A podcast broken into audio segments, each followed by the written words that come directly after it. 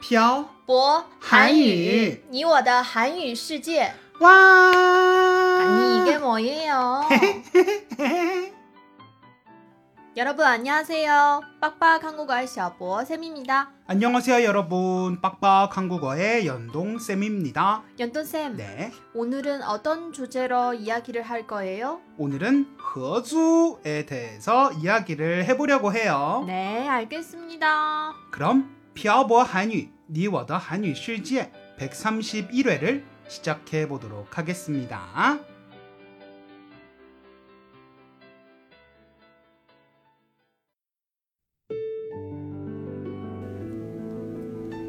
跟朴博学韩语，请在淘宝搜索店铺“朴博韩语”查看课程详情。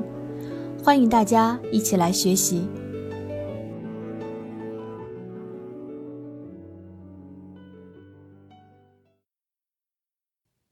태태 씨는 허주를 해본 적이 있어요? 당연히 해본 적이 있죠. 왜 당연히예요? 중국에서 엄청 부자가 아니면 보통 다 거주를 해보죠. 그렇구나. 연돈쌤은 거주를 해본 적 없어요? 네, 없어요. 역시 연돈쌤은 돈이 많네요. 제가 돈이 뭐가 많아요. 근데 태태 씨는 언제 허주를 해봤어요? 전 대학교를 졸업하고 북경에서 일을 했어요. 네, 알고 있어요.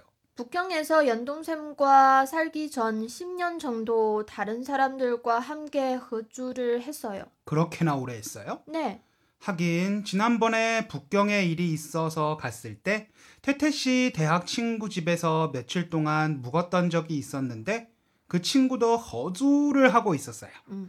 결혼을 한 뒤에도 북경에서 거주를 했고요. 맞아요.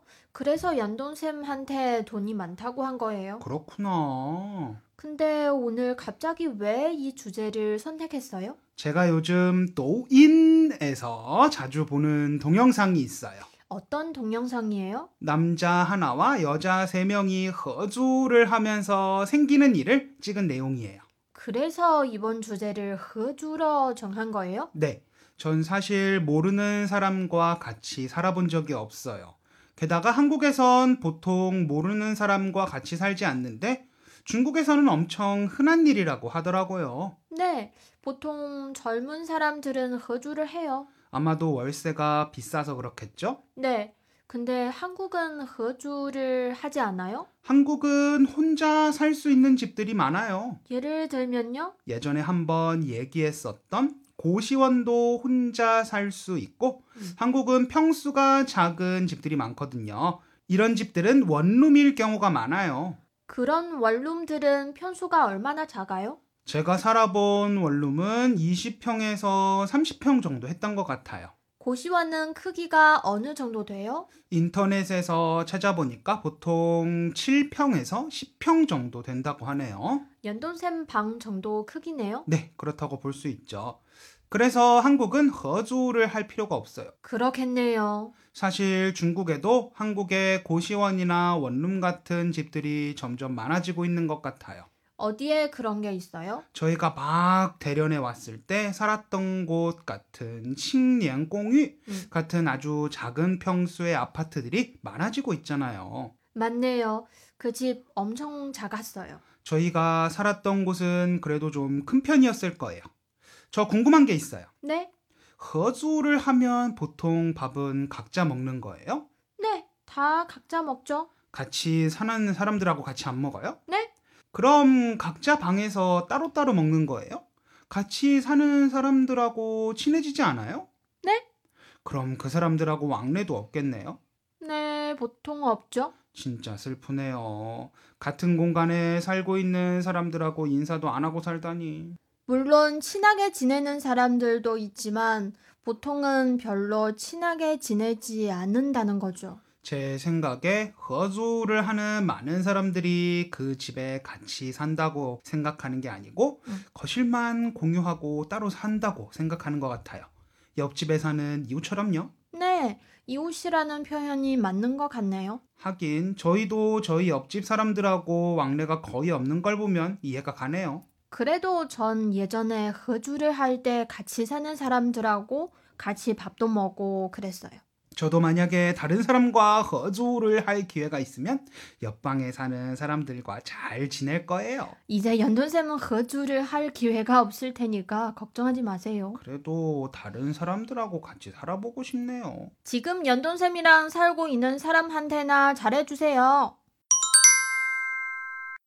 오늘은 거주에 대해서 이야기를 해봤어요. 네, 저도 예전에 다른 사람들과 함께 살았던 생각이 났어요. 전 비록 다른 사람들과 같이 살아본 경험은 없지만 상당히 불편할 것 같다는 생각이 들었어요.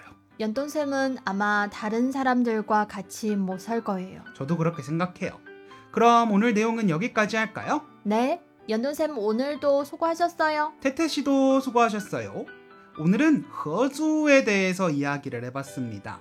대도시가 고향이 아닌 분들 중에 대도시에서 취직을 해서 일을 하고 생활을 하시는 분들 중에 대다수의 분들이 대도시의 월세를 혼자 부담하기에 버거워서 다른 사람들과 같이 사는 거주를 한다는 얘기를 듣고 사실 좀 음, 슬펐습니다. 물론 지금 이걸 듣고 계시는 분들 중에도 현재 거주를 하고 계신 분들이 계실 수도 있고 예전에 거주를 해본 분들도 계실 거라고 생각해요.